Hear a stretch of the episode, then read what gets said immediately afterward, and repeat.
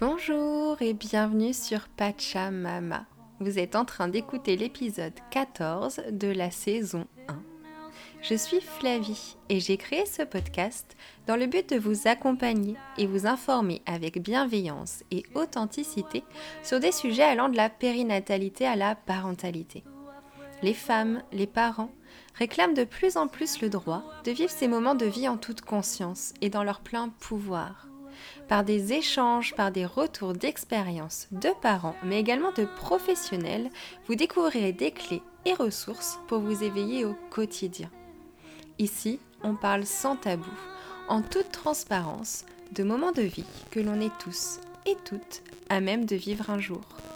Bienvenue si vous aimez ce podcast et prenez plaisir à écouter les épisodes actuels ou à attendre les suivants, je vous invite à noter et donner votre avis sur les plateformes d'écoute que vous utilisez quotidiennement. L'arrivée d'un nouveau-né dans une famille déjà composée de un ou plusieurs enfants est un vrai sujet. Quand on porte à nouveau la vie, il n'est pas rare de se poser de nombreuses questions, d'avoir de l'appréhension ou encore une grande confiance dans la suite des événements. Et puis on peut aussi ressentir tout un mélange d'émotions liées en grande partie à la configuration actuelle de notre tribu, à la place de notre, nos aînés, et à la place que prendra ce petit bébé à naître. Comment aborder la grossesse puis l'enfantement avec son, ses enfants? Comment les aider à conserver ça, leur place, au sein de la fratrie, et le les accompagner au mieux dans ce passage si important? Marine est maman de deux enfants et psychologue. Elle accompagne les enfants et les parents au quotidien, mais également quand il y a des difficultés au sein de la tribu. Avec sa douceur et sa boîte à outils bien remplie, elle accompagne chaque personne, enfant et famille, avec bienveillance et individualisme.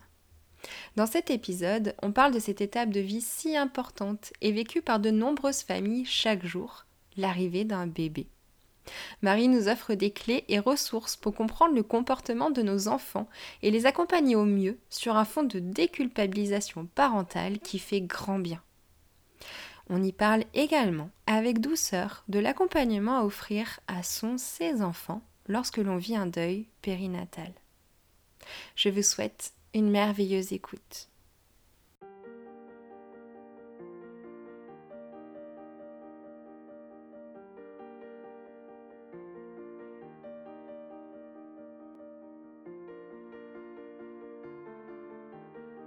Salut Savi. Euh, écoute, je suis ravie de t'avoir au micro aujourd'hui euh, pour parler d'un sujet qui est, euh, à mon sens, très commun et qui revient très souvent. tu me diras si c'est le cas aussi lors de tes consultations, mais c'est l'arrivée d'un bébé au sein d'une fratrie. Alors ça peut être quand il y a déjà un enfant ou plusieurs enfants. Et euh, voilà, moi, c'est quelque chose que j'ai vécu personnellement. C'est quelque chose que tu as vécu personnellement parce que tu as deux enfants. Euh, et puis, euh, voilà, c'est un sujet qui revient très souvent, j'ai remarqué dans mon entourage ou avec mes patients et mes patientes. Donc, je tenais vraiment à l'aborder avec toi. Donc, comme je l'ai dit au début de l'épisode, tu es psychologue. Euh, tu accompagnes les parents, les enfants avec, euh, avec beaucoup d'outils, beaucoup de ressources, des jeux, des livres, etc. Et euh, puis voilà, tu nous as nous-mêmes accompagnés avec, avec Samuel lors de l'arrivée de son petit frère. Donc tes conseils avaient été très très chouettes. Donc aujourd'hui, je suis sûre que ça va être un échange passionnant. du coup, est-ce que toi, tu as beaucoup justement d'accompagnement autour de la fratrie quand il y a un bébé qui va arriver au sein d'une famille? Oui, c'est une demande qui est, euh, qui est régulière parce que forcément, ça, amène un grand chamboulement dans un équilibre familial. Donc souvent, en plus, quand euh, l'arrivée d'un bébé arrive, sauf, euh, bébé surprise, mais quand on a prévu le, le souvent, c'est un moment donné où on a quand même trouvé un équilibre Mmh. avec le premier ou les deux, trois autres enfants. Et on se dit, bah, ça y est, on va repartir dedans. Et en fait, d'un seul coup, il y a plein de questions qui arrivent et où l'enfant, les aînés nous mettent face à ça aussi de, oula, mais comment ça? Tout ce monde-là va bouger. Donc, il y a aussi sur l'autre culpabilité pour les parents de est-ce que je vais pouvoir lui donner autant de temps alors qu'il va avoir un autre enfant? Et aussi l'enfant qui forcément bouge de place, donc avec son lot de questions, d'angoisse éventuelle. Donc, ça amène beaucoup de mouvements dans les familles. Et euh, tu vois, c'est rigolo parce que tu vois, tu viens de parler de la culpabilité chez les parents. C'est vrai que c'est quelque chose qu'on entend assez souvent de est-ce que je vais avoir assez d'amour euh, Pourquoi on a fait ça alors que justement on avait trouvé ce fameux équilibre Du coup, c'est plus les hum, parents que tu vas accompagner, les enfants ou, ou mine de rien, quand tu fais une séance, c'est un petit peu pour les deux, ça fait un peu l'effet miroir quand tu travailles avec Sur cette question-là, c'est clairement les deux. Enfin, dans toute prise en charge enfant, moi j'ai à cœur d'accompagner les parents parce que je nous considère comme une équipe. Euh, sinon, je serais euh, la magicienne dans mon bureau. J'aimerais bien, mais ce n'est pas le cas. Euh, donc, j'aiguille aussi beaucoup les parents sur ce qui se joue en eux dans la relation et ce qu'ils peuvent mettre en place. Donc, on travaille vraiment ensemble et, et ces conjoints, tu parles d'effet miroir, c'est vraiment ça. C'est l'enfant va venir aussi susciter des réactions chez le parent en inconsciemment, hein, c'est pas seulement, mais appuyer là où ça fait mal sur notamment la culpabilité du parent. Et le parent va aussi projeter ses peurs sur l'enfant. Donc on est vraiment encore plus dans cette question-là et grossesse ou postpartum, on va se communiquant. Et du coup, pendant la grossesse, euh, c'est euh, bon, tu vois, il y a, un petit peu le même cheminement chez tout le monde, sauf si tu dis bien sûr que c'est un bébé surprise, là, c'est encore autre chose, ou, un déni de grossesse, ou voilà, qu'on le sait sur tard, ou que c'est pas prévu. Euh, les parents, ils viennent plutôt te voir, voilà, au milieu de grossesse, ou plutôt quand ça commence déjà à avoir des tensions, des incompréhensions, plutôt vers la fin, ou, en postpartum, même après, une fois que bébé est né. Les parents, moi, viennent me voir quand il y a une souffrance si euh, tu vois, on ne va pas avoir le psy, euh, alors ça pourrait être une idée hein, d'aller le voir en préparation d'eux, mais notre rôle, c'est quand, la souffrance est là et on vient la travailler. Euh, je vais avoir, par exemple, j'ai en, tête une famille que j'ai accompagnée où, où l'enfant a développé plein de symptômes sur le dernier trimestre de, sa maman, avec des angoisses de séparation énormes, des grosses problématiques au niveau du coucher. Et en fait, euh, elle venait vraiment exprimer toute son angoisse et on a pu rater ensemble. En fait, c'était à quel moment la maman partira à la maternité. Et l'enfant a arrêté de dormir, ne voulait plus dormir dans sa chambre parce qu'elle était en train de vérifier chaque soir est-ce que c'est ce soir? Parce que l'angoisse de cette petite fille était que sa maman parte la nuit. Sans passer par euh, la consultation, c'était tellement enfoui sur plein, plein d'autres couches de stress et d'angoisse les parents n'avaient pas eu euh, cette clé-là. Et effectivement, quand on a pu soulever ce point et mettre en place des choses pour calmer cette angoisse-là, la fin de grossesse s'est passée super bien et, euh, la naissance de l'enfant. Euh, ça arrive souvent quand je vois des parents pendant la grossesse, ils viennent avec des symptômes et je leur dis la plupart du temps, ces symptômes-là, pour lesquels vous consultez, ils vont disparaître avec la naissance du bébé. Donc, on fait un accompagnement pour aider à la régulation émotionnelle pendant la grossesse. Mais effectivement, à chaque fois, je vois, quand le bébé, ce bébé imaginaire est vraiment là et que l'enfant se rend compte, ah oui, en fait, c'est comme ça. Euh, ok, moi, ça va être comme ça ma place maintenant. Mes parents, ils vont être fatigués de telle manière, mais que ça devient concret. Mmh. Les symptômes, souvent, n'ont plus lieu d'être. c'est vraiment intéressant. Et comme tu dis, il faut aussi se pencher et avoir la clé, quoi. Si on n'a pas une vision extérieure pour nous sortir un peu la tête du brouillard et se dire, mais en fait, c'est juste ça, ouais, c'est mmh. pas et euh, du coup, tu conseillerais toi, quoi, toi, mettre en place? Comment aborder en fin de compte le sujet avec l'enfant? Alors, bien sûr, chaque famille est différente, chaque, chaque parent, chaque enfant, mais globalement, est-ce que c'est quelque chose où il faut leur parler euh, de façon récurrente? Est-ce qu'il faut attendre que l'enfant vienne nous en parler? Donc, je parle quand maman euh, est enceinte. Hein. voilà, qu'est-ce qu'on peut utiliser comme support pour approcher le sujet en douceur? Alors, déjà, moi, je dirais de mettre des mots assez tôt sur la grossesse parce que la plupart du temps, les enfants en fait sont au courant très très tôt. Et donc les parents me disent mais il n'a pas été étonné du tout. Maintenant il savait. Alors moi pour la petite histoire, c'est mon premier qui m'a dit que j'étais enceinte. Hein. et, euh, et, ça je l'ai rencontré, mais tout au long de ma carrière des quatre fois. J'ai des plein d'enfants qui m'ont annoncé la grossesse de leur maman et quand j'en ai parlé à la maman à la fin de la séance, me dit non non mais il n'est pas au courant. J'ai ah bah si, il vient de me dire qu'il allait avoir un petit frère, une petite sœur. En fait, l'enfant, bah, le sentait tellement qu'il y avait un changement chez la maman, etc. Et donc moi, je l'ai vécu personnellement, c'était euh, énorme. Et effectivement, euh, c'est ce qui m'a poussé à faire un test de grossesse et j'étais euh, bien enceinte de, de, rien enfin de deux semaines quoi. Mais c'est mon grand qui me l'a dit. Donc c'est pour ça que le, garder, alors oui, on a toujours cette idée de les trois premiers mois, etc. Mais en fait, même s'il se passe quelque chose et qu'il y a une fausse couche ou quoi, ça sera à mettre dans tous les cas en mots avec l'enfant. Donc, on ne va pas avoir une grossesse et s'il y a une fausse couche, faire comme si de rien n'était et de jamais parler de ça à l'aîné. Non, donc autant dire, on peut amener des précautions qu'au début, c'est fragile, etc. mais, euh, mais en tout cas, je pense que les mots sont à mettre euh, assez tôt et assez simplement. De, voilà, il y a un petit frère ou une petite sœur euh, dans le ventre de maman et de ramener l'aîné sur, sur lui. Parce que forcément, nous, on n'a pas oublié, mais eux, oui. Donc, bah, comme toi, quand tu étais tout petit, et là, on ressort les albums photos. D'aller revoir, regarde là, c'est toi dans le ventre de maman, on voit le ventre de maman qui grossit au fur et à mesure, puis la naissance, qui permet de replacer l'enfant. De... En fait, là, on t'enlève rien, toi aussi, tu as vécu ça. Mm. Et ce moment-là, bah, il n'était rien qu'à toi, et tu as fait de moi une maman. Avant toi, j'étais pas une maman. Ça, c'est quand même quelque chose d'assez magique à dire aux grands aux aînés pour euh, bien ancrer leur place. Et puis maintenant, il y a ton petit frère ou ta petite sœur où ça va faire pareil. Mais je trouve s'aider du support des, photos du premier est vachement intéressant. Oui, donc en fin de compte, tu t'axerais plus sur ce qui a été vécu par l'aîné que par euh, les supports qu'on va trouver, les livres ou euh, maman et voilà, maman. et... c'est très très chouette aussi. Il y en a des, des super et et pour les livres, ce que je, ce que je conseille, c'est d'y aller, euh, on ne va pas y aller en force. C'est-à-dire, on va proposer le livre à l'enfant, regarde, j'ai acheté ça. La majorité du temps, l'enfant va dire qu'il ne veut pas le lire. Et c'est pas grave, c'est Ah, ok, bah, pas de souci. Bah, tiens, tu vois, je le laisse là.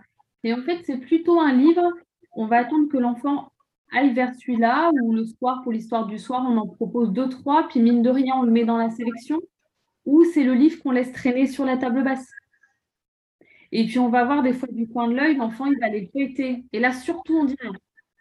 Surtout, on saute pas dessus. Oh, tu veux dire ça? Oui, c'est comme maman. Non. Ok, je vois du coin de l'œil qu'il a lu. Si de lui-même il vient, euh, il pose une question, on embraye.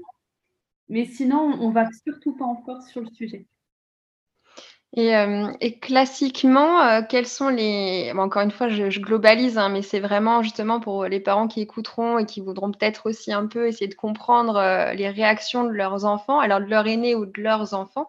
Mmh. Quelles sont les réactions vraiment classiques, on va dire, pendant la grossesse, j'entends pour l'instant, des enfants quand ils savent que voilà, il y, a, y a un bébé qui va arriver? Tu parlais d'angoisse de séparation. Est-ce que voilà, ça, ça fait partie des choses quand même assez classiques qui reviennent? C'est ça, dans les symptômes courants, c'est une angoisse de séparation qui revient, donc des pleurs par exemple le matin à l'école alors qu'on n'avait plus ça, une difficulté euh, quand euh, on part prendre sa douche, que l'enfant va besoin tout le temps d'être avec nous à nouveau. Euh, les problématiques au niveau du sommeil, classiquement, un enfant qui va avoir du mal à se coucher, qui va se relever beaucoup, qui va venir dormir avec nous. Et, on peut avoir des régressions sur je ne sais pas, le, si l'enfant était euh, tout juste continent, et eh ben on va avoir un retour en arrière. Euh, l'enfant qui a besoin qu'on l'aide à manger plus, plus qu'avant, un, parler bébé qui peut revenir, toutes ces choses-là et qui sont, qui sont normales, qui font partie du développement et de l'ambivalence de l'enfant. Donc, c'est accompagné tout en valorisant sa position de grand, de tout ce que lui arrive à faire maintenant, mais se dire que voilà, ça c'est transitoire aussi comme vouloir reprendre un biberon le matin pour certains. Voilà. Ouais. Donc ça, c'est plutôt des choses qu'on peut accompagner peut-être sans les accentuer en fin de compte, mais pas aller contre l'envie de l'enfant, parce que c'est une phase qui va normalement relativement passer. Exactement. C'est euh, notamment là pour le coup quand le bébé arrive. Et, euh, que l'enfant va pouvoir se positionner euh, différemment parce que là, ça va être concret. Oui, ah, ok, je suis le grand frère, je suis la grande sœur, j'ai compris ce que c'était. Parce que jusque-là, on a beau leur expliquer, leur montrer des livres, etc. Mais c'est tellement abstrait, même pour nous, parents, mm. quand on en a un et qu'on imagine le deuxième, on ne se rend pas du tout compte, en fait, de ce que c'est réellement. Et alors qu'on a notre maturité, nous, émotionnelle et cérébrale pour. Donc, les enfants, il faut quand même qu'on imagine, ils ont beau en parler. En fait, c'est très angoissant parce que c'est absolument pas palpable.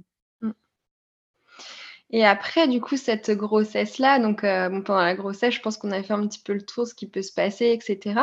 Il y a aussi beaucoup d'appréhension chez les parents. Moi, j'ai noté au niveau de la jalousie qu'il pourrait y avoir une fois que bébé est là. Euh, donc, euh, mmh. c'est souvent qu'il il y a une appréhension de ce côté-là. je suppose aussi que tu accompagnes les familles dans ce sens-là une fois que bébé est arrivé et qu'il y a des voilà, il y a des problèmes, des tensions, que ce soit du côté des enfants ou des parents en post-partum. Alors ça, la, jalousie, ça peut même aller loin. Moi, j'ai déjà eu euh, accompagné des enfants qui avaient essayé, par exemple, de, d'étouffer le petit frère ou la petite sœur euh, et où les parents ne pouvaient plus les laisser dans une pièce euh, l'un sans l'autre. Ça, peut, ça peut aller très loin. Donc là, c'est quoi là? Il y a une grosse souffrance à accompagner. Là, on va dire que c'est l'extrême. Dans tous les cas, moi, la jalousie, j'aime bien ça. Euh, un enfant, je préfère un enfant euh, qui, peut exprimer, mais peut-être. Euh, ça va ma connexion, ta vie J'ai l'impression que ça saute. Moi, il n'y a pas de souci. D'accord. Mis un message connexion instable, c'est pour ça. Pas de problème. je préfère un enfant qui exprime, par exemple, voilà, la première semaine, c'est sympa, au bout de deux semaines. Bon, c'est quand on ramène à la maternité euh, cette, on va dire, cette scène jalousie où c'est, où, euh, bon, bah, quand même, voilà, il prend beaucoup de place, bon, on n'a qu'à aller le rendre, plutôt que l'enfant où c'est trop beau. Le, mm. euh, ah, mon petit frère, ma petite sœur, je l'ai toujours attendu, c'est le plus merveilleux, et tout le temps, et qui est que ça. Pour moi, l'intéressant, c'est qu'il y ait vraiment un équilibre entre les moments où j'adore mon frère, j'adore ma sœur, et les moments où l'enfant dit, bon, en fait, je préférais quand il n'était pas là, parce que mm. c'est vrai, en fait. Euh, là, on lui fait vivre quelque chose qui est super compliqué pour lui. Sa vie, elle change. Lui, il n'a rien demandé. Et effectivement, pendant un temps, c'est pas hyper drôle. Le bébé, il fait rien. C'est pas intéressant, mais il prend beaucoup de temps de papa et maman. Enfin, donc, c'est l'équilibre. Euh, c'est pour ça qu'il ne faut pas que les parents soient euh, inquiets que le grand ou la grande rejette le suivant, parce que ça aussi, ça fait partie du développement normal de l'enfant. Oui, c'est une ambivalence en fin de compte. C'est le fait d'être. On peut avoir en tant que parent aussi, hein, quand, à se dire euh, quand euh, on a un deuxième et si c'est très compliqué, mais qu'est-ce qu'on a fait? Et les enfants aussi, et c'est important que tout le monde puisse s'autoriser à le penser. Comme moi, j'aime bien quand j'ai des patients qui arrivent et qui, que le petit frère ou la petite sœur vient de naître et qu'on est tous les deux, je dis, bon alors, pas trop pénible ce bébé. Et l'enfant, en fait, je le vois avec des yeux, mais plein d'étoiles. Oh, mais si, parce qu'en fait, tout le monde vient rendre visite en disant Ah là, t'es content, t'es le grand, c'est génial. Et en fait, moi, je lui amène autre chose de oh, ça pleure beaucoup. Ah ouais, non, mais et puis, euh, tu vois, t'amènes ce côté, et l'enfant, ça lui fait tellement du bien. Tu dis, ah, mais en fait, j'ai le droit de trouver ça relou. Ouais, Donc voilà, cette ambivalence est, euh, est, importante aussi. C'est vrai qu'en tant que parent, on n'y pense pas, euh, tu vois, forcément, quoi, d'amener cette vision-là. Tu as vu quand, bon, post-mortem, ça peut être euh, très beau comme très compliqué hein, pour beaucoup de parents, mais c'est vrai que tu amènes toujours cette image où tu as envie que ça se passe bien. Donc, en fin de compte, tu amènes le positif du mais voilà, il est là, c'est super, vous allez bien vous entendre. Mais c'est vrai que voilà, maintenant que tu le dis, c'est moins naturel de penser de ce côté-là, à dire même en tant que parent euh, à ton aîné ou aux aînés. Bon, euh, ouais, je comprends, il pleure beaucoup, c'est compliqué. Donc, toi, là, le fait que tu le dis, c'est vrai que je me rends compte que c'est pas quelque chose qui vient naturellement, en tout cas chez les parents. Mais oui, ce qui est, en fait, pour les parents, c'est plus dur à dire parce que tu as l'angoisse que ça se passe mal, que le premier se sente lésé et ta culpabilité en plein postpartum qui est au top du top, quoi. Parce que quand on te demande quelque chose et que tu es en train d'allaiter, donc que tu ne peux pas, quand le petit a besoin, mais en fait, tu es aux toilettes avec le grand, enfin, d'un seul coup, tu, mets les pieds dans cette culpabilité euh, à 100%. Et donc, oui, tu essayes de tirer le positif de partout. Donc, c'est normal aussi. Et euh, de par toi, le, nombre de familles que tu as accompagnées, tu, dirais que c'est plutôt. Alors, quand c'est dans une fratrie où il y a déjà plusieurs enfants, euh, c'est souvent le, petit dernier ou la petite dernière, on va dire, qui ne connaît pas encore, en fin de compte, ce rôle-là de grand frère, de grande sœur, qui va montrer des tensions, des réactions, ou ça peut être aussi euh, l'aîné, les aînés. c'est voilà. Non, il n'y a, pas de, a pas de règle là-dessus. Je remarque souvent que c'est quand même plus compliqué le passage de 1 à 2 que de 2 à 3 ou de 3 à 4. Euh, voilà, ça, ça, je, remarque également du côté des parents, hein. pas que du côté des enfants. Après, euh, dans les enfants que j'ai accompagnés, si c'était par exemple un, petit troisième qui naissait, ce n'était pas forcément le second qui était en difficulté. Ça pouvait être l'aîné aussi ou quelque chose, par exemple, de la première, euh, enfin de la deuxième grossesse venait se réactiver aussi. S'il y avait eu un vécu de, de, par exemple, une maman qui était restée plus longtemps que prévu à la maternité euh, pour le second ou euh, qui avait eu un départ en catastrophe ou il y a une appréhension d'un troisième enfant. Donc ça dépend vraiment de l'histoire de la famille.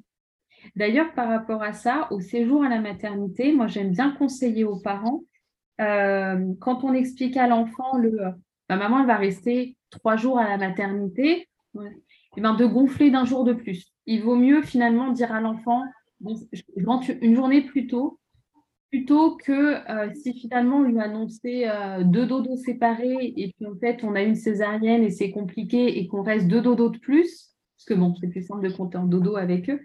Euh, si déjà on a grossi un peu, admettons, on va rajouter qu'un dodo de séparation, ça va mieux passer que si j'en rajoute deux d'un coup. Donc je préfère qu'on ne dise pas le strict minimum, qu'on gonfle d'une journée et d'une nuit le temps de séparation, ça nous laisse quand même une marge au cas où que euh, finalement on doit rester plus longtemps. C'est une bonne astuce à noter.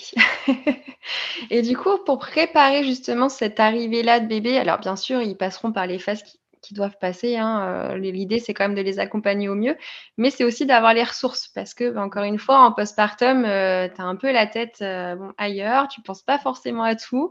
on le sait bien, donc préparer en amont tout ce qu'on peut préparer, en fin de compte, c'est quand même plutôt chouette. Donc, quelles sont les ressources qu'on peut déjà penser en amont, euh, qu'on pourra mettre en place si voilà, on voit qu'il y a des difficultés ou qu'il y, a certaines tensions, que ce soit envers le petit frère ou la petite sœur ou même envers les parents, parce que ça peut être aussi envers les parents qu'on montre euh, des réactions et pas du tout envers euh, le bébé. C'est ça. D'ailleurs, c'est souvent plus classiquement le cas envers le bébé, ça va souvent être des, phrases de euh, voilà, c'était mieux avant ou le, on va le rendre à la maternité, qui est quand même très classique à entendre. Mais le côté physique va souvent être plus vers les parents. Des parents qui vont se recevoir des gifles alors que ce n'est pas habituel, euh, l'enfant qui va être dans le physique à, faire mal, à pincer. Voilà, ça, ça peut, euh, ça va être plus souvent être le physique dirigé vers les parents que vers le bébé. Euh, à, mettre en place, alors déjà pendant la grossesse, c'est lever un maximum d'interrogations, notamment sur la maternité. Ça reste toujours le lieu d'angoisse pour les enfants.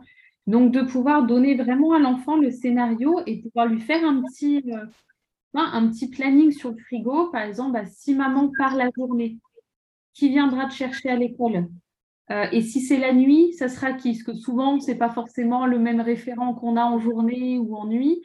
Et puis, ça fait qu'on peut mettre euh, les deux petites photos et, euh, on a mis euh, l'équivalent de quatre jours d'absence. Et on peut mettre, bah, là, c'est un tel qui t'emmènera à l'école. Papa, il rentrera, mettons, le soir ou pas, il restera à la maternité. L'enfant a besoin toujours de savoir, en gros, qui vient me chercher à l'école ou chez la qui me fait manger et qui s'occupe de moi la nuit.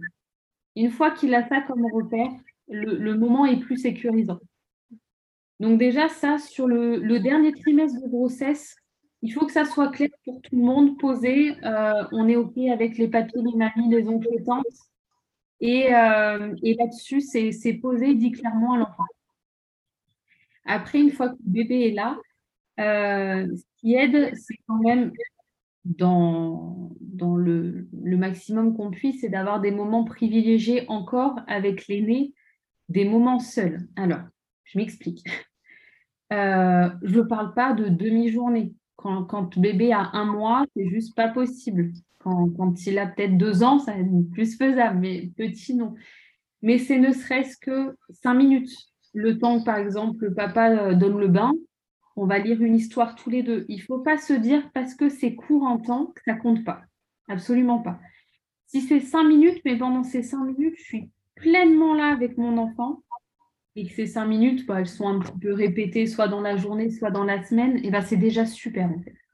Donc c'est des temps, c'est euh, préparer un gâteau ensemble avec, euh, avec le petit frère ou la petite sœur en écharpe, c'est des petits moments comme ça, euh, et puis après, dès qu'on peut aller se faire, ne serait-ce, moi je dis aux parents, ne serait-ce qu'aller chercher le drive avec son enfant. Mais lui, il est trop content, il y en a peut-être pour 10 minutes, mais pendant ces dix minutes-là, on met la musique qu'on aime bien, on chante, on se raconte des blagues.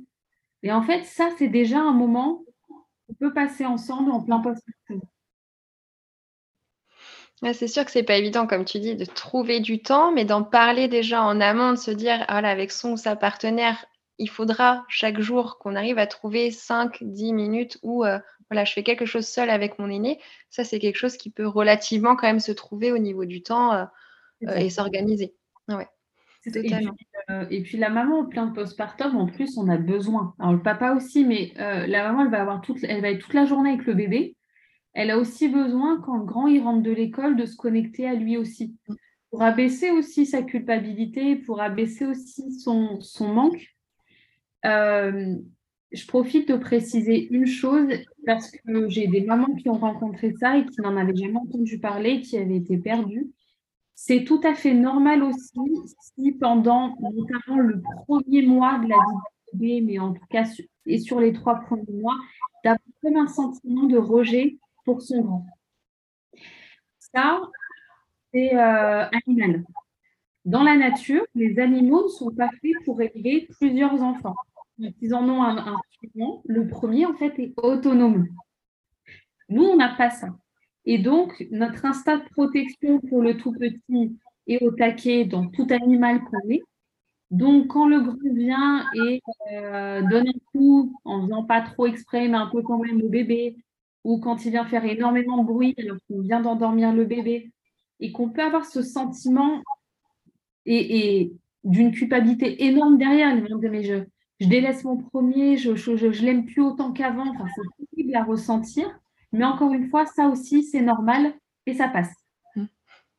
Oui, donc ça, il faut se le dire, tel un mantra, ça passe. Oui, alors ça, oui, globalement, dans la maternité, la parentalité, c'est le plus important. Mais je trouve que c'est important d'avoir ça en tête aussi, qu'on peut avoir ces réactions-là et c'est pas anormal, c'est animal. Et c'est parce qu'on est en pleine protection du, du nourrisson, mais ça, ça va se remettre aussi comme avant. Et euh, bon, des fois, c'est difficile parce qu'on peut quand même avoir la fatigue, un peu les nerfs à vif quand même, surtout les, le premier mois, les premiers mois quand il y a, quand y a bébé qui vient d'arriver. Mais euh, comment on peut réagir? Alors, en exemple type, encore une fois, mais tu vois, si euh, si on est justement avec bébé et que le grand vient nous faire, euh, je ne sais pas, baisse sa culotte, fait pipi devant nous euh, sur le tapis. Alors je dis ça d'expérience parce que ça m'est arrivé, hein, donc voilà.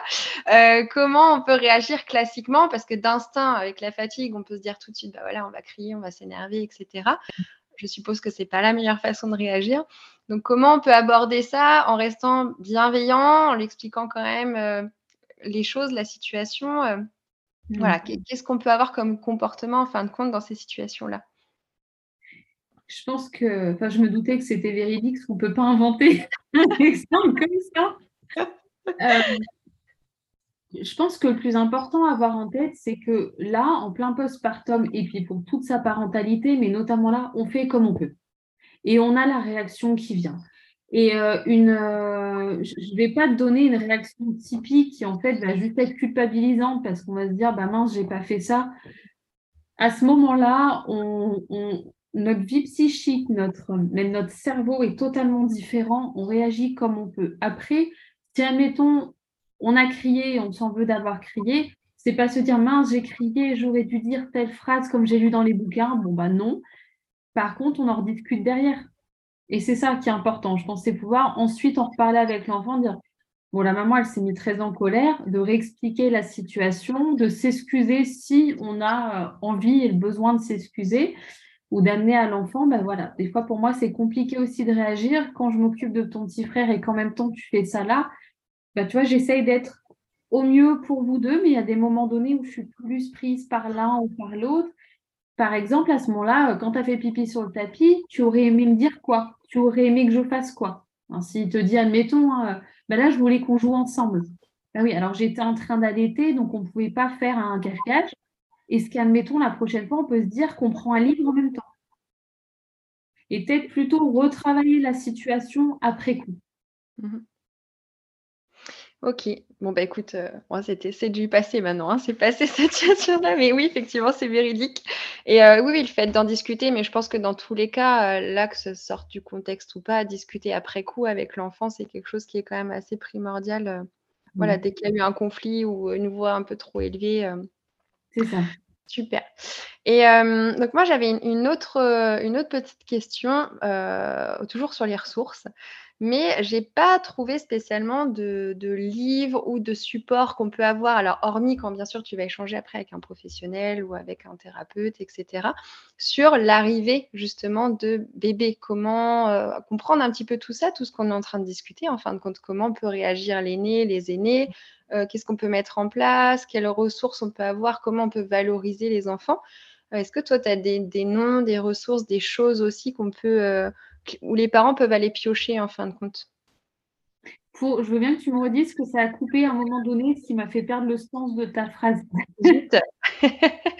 Est-ce que tu m'entends bien? Tu me reçois bien? Là c'est bon. Donc tu de ressources, mais pas j'ai juste pas eu la partie ressources par rapport à quoi? Eh bah, écoute, c'est pas grave, je vais te le redemander du coup. Hem, au niveau des ressources justement, là, de tout ce qu'on est en train de discuter, de comment préparer justement les aînés, l'aîné, comment ils peuvent réagir, heu, quels outils on peut mettre en place, comment les valoriser. Où est-ce qu'on peut trouver ça en fin de compte? En dehors des podcasts, de certains comptes Instagram ou après, bah, de séances avec bien sûr, heu, des thérapeutes et cetera? Est-ce qu'il y a des livres là-dessus? Parce que moi j'ai pas trouvé franchement de choses portées là-dessus, en fin de compte. Là, tu vois, comme ça, non, je j'ai pas d'ouvrage directement, ou alors si je il faudrait peut-être que je te je te fasse une, heu, que je te donne quelques quelques livres ensuite, mais moi moi j'en avais eu, mais qui m'avaient pas, heu, enfin moi j'en avais lu pour ma pendant ma 2de grossesse, mais qui m'avaient pas parlé. Mmh. Donc tu vois, te donner les titres, heu, mais en même temps, j'avais pas trouvé ce que moi je cherchais dedans. J'ai, plus, plus trouvé des livres autour de l'arrivée de ce 2nd enfant, mais par rapport aux parents que dans la fratrie. Heu, ce que ce que je trouvais dans la fratrie, moi, j'ai pas trouvé le livre qui m'a énormément plu où je où je trouvais que c'était déculpabilisant. J'étais plus sur des livres qui me donnaient l'impression que j'allais, heu, c'était une montagne, que j'allais pas être à la hauteur. Donc c'est pour ça que c'est pas des des titres, heu, que, alors j'ai certainement pas lu les bons, mais, heu, mais j j'ai j'ai pas trouvé là-dedans. Moi, je trouve que, hem, c'est ce que moi j'ai mis en place et ce que je je je ce que je propose dans dans mes accompagnements, c'est plus vraiment un un mélange de tout ce qui vient d'éducation bienveillante et de la psychologie positive et en fait, il faut que ça fasse sens à chaque parent et je pense qu'il y a pas le livre clé parce que justement, il y a pas le mode d'emploi clé. C'est trop c'est trop subjectif, ça dépend trop du parent, ça dépend trop des enfants, du contexte de la naissance de chacun. Donc la Bible là-dessus n'existe pas et je pense qu'il faut aller lire à droite, à gauche et voir ce qui fait sens pour son modèle éducatif et et essayer et clairement avoir en tête qu'on va se planter aussi. Ouais, bah, oui, parce qu'on est humain, hein. On est tous humains, et heu et dans la famille, c'est ça et et donc on je trouve qu'une, heu, encore plus quand on passe à 2 enfants, puis 3 et cetera, on marche vraiment dans l'essai-erreur. Clairement. Heu, c'est ultra intéressant tout ça, vraiment. Hem, moi avant de avant de te laisser, j'avais encore un petit point, que je trouvais, important. Encore une fois, on peut pas globaliser, j'entends bien, mais c'est souvent arrivé aussi qu'il y a des familles recomposées. Donc tu vois que tu as des parents qui se mettent ensemble et qui ont déjà des enfants ou que d'un côté ou que de l'autre ou des 2. Hem, est-ce qu'on on accompagne de la même manière ou est-ce qu'on peut aussi accentuer sur le fait que, bah, c'est pas forcément le même papa, pas la même maman? Heu, est-ce que toi, tu as des familles que tu accompagnes avec cette configuration-là? Moi, les familles que j'ai accompagnées là-dedans, heu, c globalement, ça se passait vraiment bien. Il y avait quelque chose où ce bébé était très attendu pour faire, heu, l'unité, faire famille et était valorisé, en tout cas pendant la grossesse et même après, très positivement. Et heu, ben, bien sûr, dans les familles où ça se passe bien entre eux, mais il y avait quelque chose où pour les demi-frères et demi-sœurs, ce bébé en commun venait faire d'eux des frères et sœurs. Et j'ai toujours trouvé ça très fort et donc cette arrivée de bébé était pas quelque chose qui, heu, qui était, heu, difficile, mais plutôt plutôt fédérateur. D'accord. Ouais, c'est intéressant, tu vois, d'avoir ce point de vue aussi, heu, parce que c'est vrai que maintenant, on a quand même beaucoup de de configurations différentes, en fin de compte, dans les familles. Donc, ouais, c'est intéressant aussi. J'ai remarqué que quand un bébé arrivait dans une famille recomposée, ça permettait aussi aux parents, à l'autre parent, d'accepter de donner plus de place euh, à la nouvelle compagne ou au nouveau compagnon. Quelque part, bon, maintenant, voilà, ils ont un bébé ensemble, ils créent quelque chose. Et j'ai souvent trouvé, en tout cas hein, dans les enfants que j'accompagnais, où euh, cette famille recomposée prenait un peu plus de place aussi pour l'autre parent et ce qui soulageait l'enfant. Ok. Ok, ok. Euh, je, vais, je vais terminer euh, sur, euh, sur mon reste un peu dans le même sujet, mais c'est quand même quelque chose qui peut arriver parce qu'on sait que quand on porte la vie, on a toujours ce, voile entre la vie et la mort qui peut être assez fin. Et, et, je pense que c'est aussi important d'accompagner, comme tu dis, de verbaliser quand on, est enceinte et qu'on va perdre bébé, alors que ce soit au début, que ce soit au milieu, à la fin, ou même des fois bah, à la naissance ou en, en postpartum immédiat. Euh, comment on peut aborder ce sujet qui, peut être dans cette situation-là euh, vraiment terrible pour les parents euh, et très délicate avec, l'aîné ou les aînés? Hmm. Là, c'est mettre des mots le plus simplement possible. c'est comme quand on parle de la mort avec les enfants, mais pour tout type de personnes, c'est d'éviter les phrases métaphoriques du type bébé, il est parti ça, c'est très angoissant parce qu'après, quand on dit bah, maman, elle part faire les courses, ça peut générer beaucoup d'angoisse on ne comprend pas pourquoi l'enfant est dans un tel état alors que maman est juste partie faire les courses. Donc, c'est mettre les mots de mort, de décès, mais ça, il faut que le, vrai mot soit, posé pour ne pas créer une angoisse euh, ultérieure. Et, euh, et, de mettre à la fois des mots sur ce qui vient se passer et à la fois des mots sur ce qu'on ressent. De pouvoir dire oui, je suis dévastée, je suis très malheureuse, je t'aime de tout mon cœur et je suis très heureuse de t'avoir, mais je suis là aussi très malheureuse que euh, qu'on ne va pas connaître euh, ce bébé, etc. Donc ça, euh, c'est important de mettre des mots dessus, de symboliquement donner une place, si on le souhaite, à l'enfant, que ça soit bah, faire, je ne sais pas, par exemple, planter un arbre dans le jardin et pouvoir dire à l'enfant, bah voilà, ça, ça nous fera penser à lui, ça nous fera penser à elle. Enfin, de, pouvoir créer comme ça une, euh, quelque chose de symbolique qui nous, qui nous permet de, poser les choses, de les cadrer et pas que ça soit quelque chose un peu, tu vois, d'évanescent qui reste en permanence en arrière-fond, mais qui prenne vraiment sa place, quoi, qu'on le pose. Et ça, en, cas de besoin, et si on sent que l'enfant est en souffrance, de ne pas hésiter à, à ce qu'il consulte. Et ça, il n'y a rien de magique, mais il ne faut souvent pas beaucoup de séances. Mais des fois, l'enfant a besoin de poser avec quelqu'un de neutre mmh. des choses, des émotions, parce qu'il peut se retrouver en situation de je ne veux pas rendre maman ou papa encore plus triste, donc je ne vais pas leur en parler. Parce que si je parle du bébé, maman, elle pleure, ou papa, il s'en va. Ou, Donc, des fois, d'en parler une ou deux séances à quelqu'un de neutre permet à l'enfant de poser les choses et de pouvoir euh, reprendre son quotidien. Super. Mais c'est super parce que c'est pas des conseils qu'on a l'habitude de demander ou d'entendre parce que voilà, on a toujours le côté où on est enceinte, tout va bien, etc. Mais on sait aussi que ça peut arriver.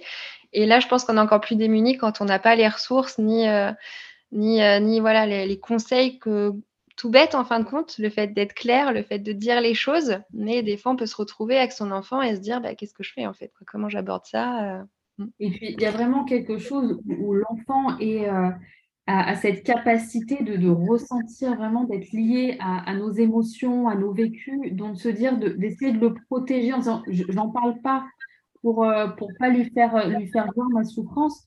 En fait, la souffrance, il est connecté à elle, la souffrance de son parent. Donc c'est un leurre de se dire j'en parle pas, ça va aller pour lui. Au contraire, en parler va le soulager parce qu'on va mettre des mots sur quelque chose qu'il porte déjà et qu'il ressent, sauf qu'il ne savait pas pourquoi il ressentait ce mal-être-là. Donc ça, c'est vraiment important à avoir en tête. Et on voit comme les enfants, quand on met des mots sur quelque chose qui fait sens, ils ont beau être en train de jouer comme s'ils ne nous écoutaient pas, d'un seul coup, ils vont s'arrêter dans ce jeu, peut-être nous regarder. Et moi, je vois en thérapie à chaque fois, mais même chez les tout petits, il y a un truc qui se passe dans le regard, mais en une seconde, on sait que là, on a dit le mot qu'il fallait au bon endroit et l'enfant reprend son jeu comme si de rien n'était. Mais là, il s'est passé quelque chose. Il ne faut pas les sous-estimer de toute façon. Ils écoutent tout, ils entendent tout et, ils arrivent vraiment à, se rendre compte de ce qu'on dit et des mots, comme tu dis, euh, qui peuvent être clés. Ouais, totalement. parce qu'en fait, l'émotionnel, ils l'ont déjà. L'émotionnel est, est, venu déjà et a été en vase communicant du parent à l'enfant.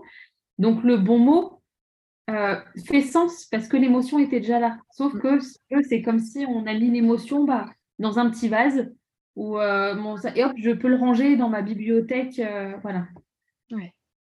Et tu, parles d'émotion, mais justement, quand je vois les partages que tu fais souvent sur ton compte, tu as, un rapport quand même très privilégié, je trouve, avec les émotions. En tout cas, tu en parles très, très souvent c'est quelque chose aussi qu'on peut accompagner, alors sans, en restant dans le contexte bien sûr de l'arrivée d'un bébé, mais je pense que c'est intéressant aussi d'accompagner les émotions sans focaliser sur il y a un bébé qui arrive ou autre, mais juste voilà appréhender les émotions qu'on peut traverser, les reconnaître et puis comment les accompagner. Mais pour moi, ça c'est primordial. Moi, c'est la, la, base de, de, de mon métier, euh, de, de, ma, de ma vie au quotidien je, suis, une personne, je suis, une ancienne enfant qui a vécu des émotions très, moi, très intenses. Euh, et j'ai appris à les comprendre, à les réguler, et c'est vraiment quelque chose que je veux transmettre, euh, de pouvoir amener aux enfants que toutes les émotions sont bonnes à vivre. Il n'y en a pas des bonnes, des moins bonnes, il n'y en a pas qu'on doit cacher, d'autres qu'on doit montrer. Et souvent, moi, je, l'apprends à la plupart des parents et qui me disent eux-mêmes euh, Ah ben oui, non, mais chez nous, on ne parle pas de ça. Et moi, quand je vois en séance des parents qui se transforment, qui viennent dire bah, j'ai pu mettre des mots alors qu'avant je ne disais pas si j'avais passé une journée compliquée, et puis qui voient le, ce que ça fait sur les enfants, que leur quotidien le soir, il y a moins de cris, il y a moins de conflits. Enfin, c'est juste, enfin, moi je trouve ça juste magique à observer ça et de pouvoir dès tout petit leur permettre de déjà les reconnaître. C'est ce qui va leur permettre ensuite de les exprimer. Et pour que l'enfant exprime ses émotions, il faut que le parent le fasse pareil, c'est un leurre de se dire, euh, voilà, moi je reste, oui, tout va bien tout le temps, et mon enfant, mais il y a un truc à l'école, mais vas-y, parle-moi, je ne comprends pas pourquoi il ne me parle pas. Si nous-mêmes, l'enfant va s'autoriser à exprimer ses émotions s'il voit le parent le faire. Ils sont, ils sont spectateurs de nos faits et gestes. Donc, s'ils ont l'habitude de voir un parent qui va mettre des mots sur son émotion, sur sa journée, etc., naturellement, l'enfant va le faire par exemple, elle est tout petit, je conseille de se servir des météos des émotions. Mm. avant l'entrée en maternelle, ça va être plus simple. Le soleil, l'arc-en-ciel, la pluie, l'orage. Et puis on en prend trois, quatre, pas plus. Par exemple, sur la porte du frigo, un lieu neutre où on peut aller pointer comment on sent. Et ensuite, sur euh, voilà, deux ans et demi, trois ans, on va passer au personnage, euh, voilà, avec le sourire, les larmes, etc. Mais la météo, c'est pas mal pour démarrer. Bon, c'est chouette. En tout cas, euh, sur ton compte, je le rappelle, il y a quand même plein d'astuces et plein de ressources comme ça, des petits tips, des petites lectures, voilà, des petites météos comme ça que tu partages. Donc, vraiment, euh, je vous invite pour celles et ceux qui écoutent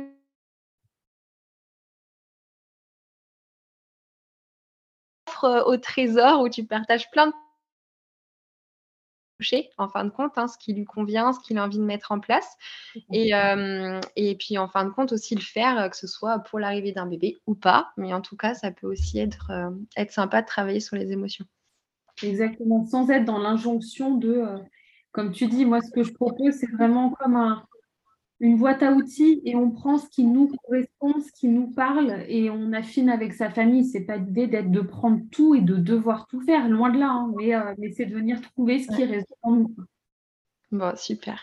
Mais écoute, je te remercie Marine pour tout ça. Euh, je crois que c'est un sujet où, encore une fois, je pourrais en parler pendant des heures.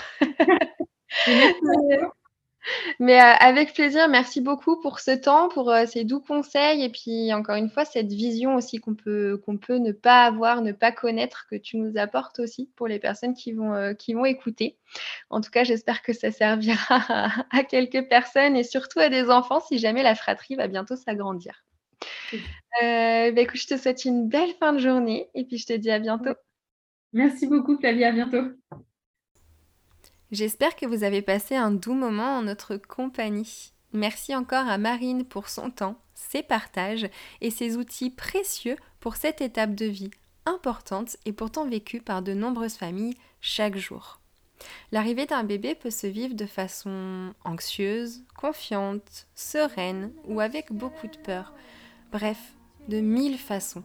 L'essentiel, encore une fois, c'est d'être assez informé sur comment accompagner vos enfants, comment vous accompagner aussi sur ce chemin de vie, sur ce passage de vie, et vivre au mieux et le plus sereinement l'arrivée de ce bébé au sein de votre famille. Je vous souhaite une merveilleuse journée et je vous dis au prochain épisode.